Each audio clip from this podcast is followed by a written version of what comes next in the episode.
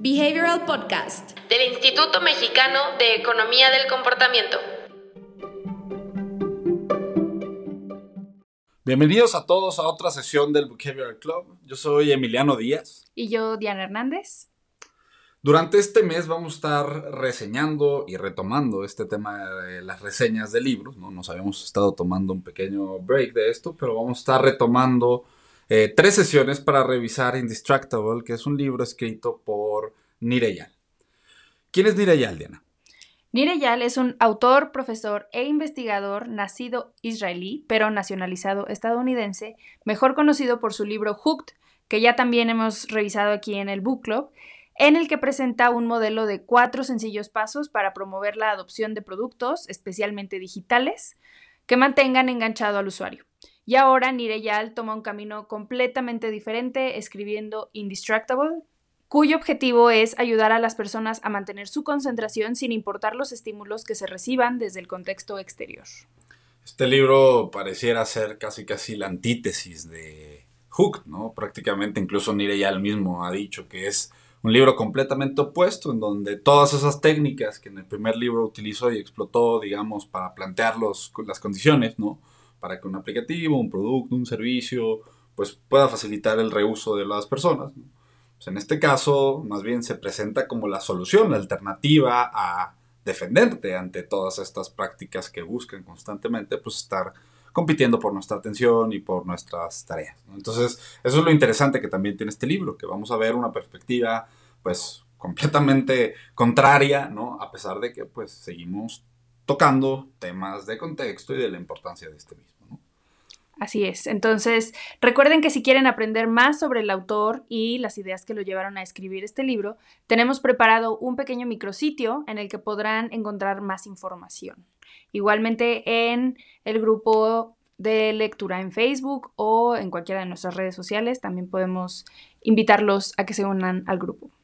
Y Diana, ¿de qué, ¿de qué dirías que es el tema central que cubre el libro? ¿Cuál es el tema central más bien que cubre el libro? En estos primeros capítulos yo diría que se enfoca mucho a la importancia de ser indistractables o indistraíbles. Entonces, como propone el autor, Recordemos que hoy en día estamos expuestos a una gran cantidad de distractores que nos alejan de nuestros objetivos, ya sea el teléfono o las redes sociales que nos mandan notificaciones y nos provoca distraernos. Entonces, el autor plantea mucho la idea de ser indistraíble hacia evitar revisar nuestro teléfono tantas veces y no pasar tiempo teniendo interacciones personales. Considero que lo que revisaremos puede ser usado para también cuando queremos lograr un objetivo como el hacer ejercicio o algún cambio de hábitos. ¿Qué es, digamos, lo bonito de este tipo de, perspectivas, ¿no? que al final del día eh, presentan pues, la necesidad de reestructurar un contexto y eso nos puede ayudar en tareas que pueden variar mucho ¿no? de, objetivo. Eh, ahora, ¿y qué es lo que se cubre en estos primeros capítulos? Ok, en los primeros capítulos empieza citando a Herbert Simon, que en el año 71 escribió que la riqueza de información lleva a pobreza de atención. Recordemos que todos los comportamientos se originan por una señal, la cual puede ser interna o externa, y dependiendo del comportamiento nos lleva a concentrarnos o a distraernos de lo que queremos lograr. Entonces es importante que tengamos presente al distractor y no podemos pensar que la distracción viene de un objeto en sí. La distracción es más bien cómo reaccionamos a la señal. Además, Nireyal plantea que la atracción nos lleva a lo que buscamos, nos acerca a lo que buscamos, mientras la distracción nos aleja de nuestros objetivos. Ahora, ¿y qué es lo que él plantea como la solución ante esto? ¿no? Porque evidentemente, digamos, eh, como, como, él mismo cita, ¿no? el tema de la atención ha estado constantemente en el estudio del comportamiento humano, la comprensión, incluso pues, la capacidad de ejecutar ciertas acciones, pero ¿Qué es lo que plantean ir en su propuesta de qué podemos hacer para trabajar con esto? Ok, pues el autor propone cuatro pasos simples para identificar estos triggers o señales. Entonces, el primero es identificar cómo nos sentimos antes de llevar a cabo la distracción. El autor señala que al sentirse estancado en el proceso de escribir el libro, realizaba búsquedas en Google que aunque podían relacionarse en un principio con la tarea de escribir el libro, terminaban alejándolo de su meta. El segundo paso es escribir la señal y es tratar de identificar cómo te sentías en ese momento o la hora del día que era, qué estabas terminando de hacer que te llevó hacia la distracción. Y así podrás encontrar un patrón y podrás atacar la distracción de forma más efectiva.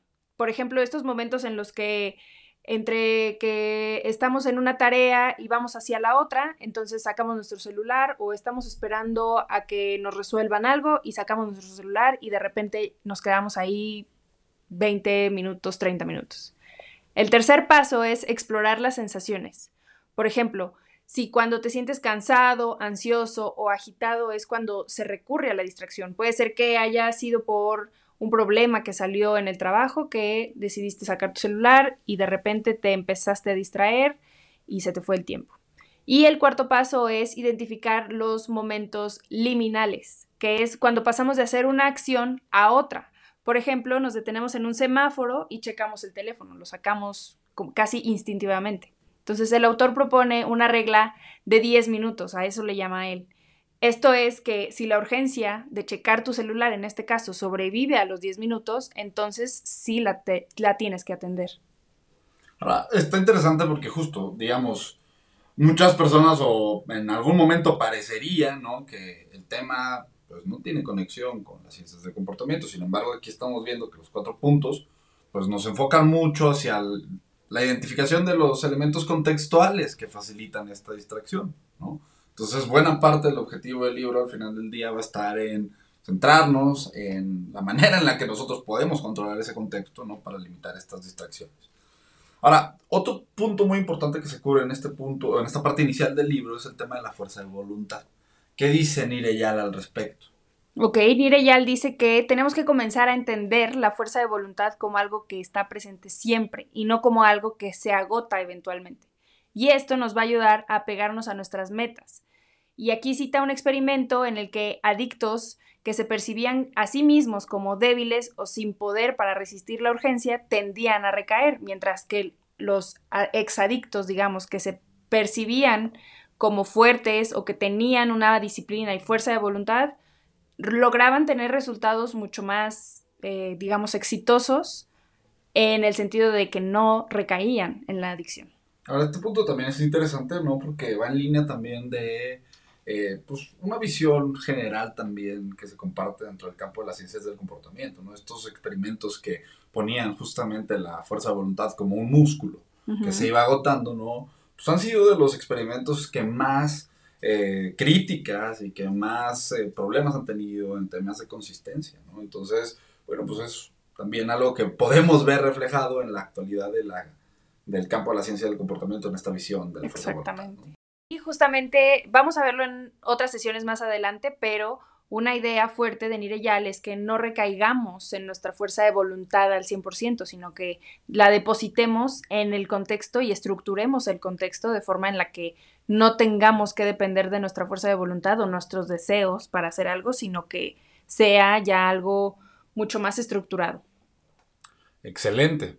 Pues vean, con esto terminamos la revisión de la primera parte del libro de Indistractable, ¿no? Como lo hablamos al inicio, es un libro que parece ser completamente separado a lo que hemos revisado, pero también es interesante ver pues estas aplicaciones de las perspectivas y herramientas de las ciencias del comportamiento llevadas más a, en este caso, pues una especie de eh, libro de autoayuda, no pareciera de cierta manera.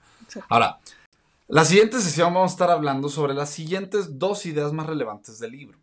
Vamos a comenzar primero por ver cómo podemos categorizar las distracciones para atenderlas conforme sea necesario.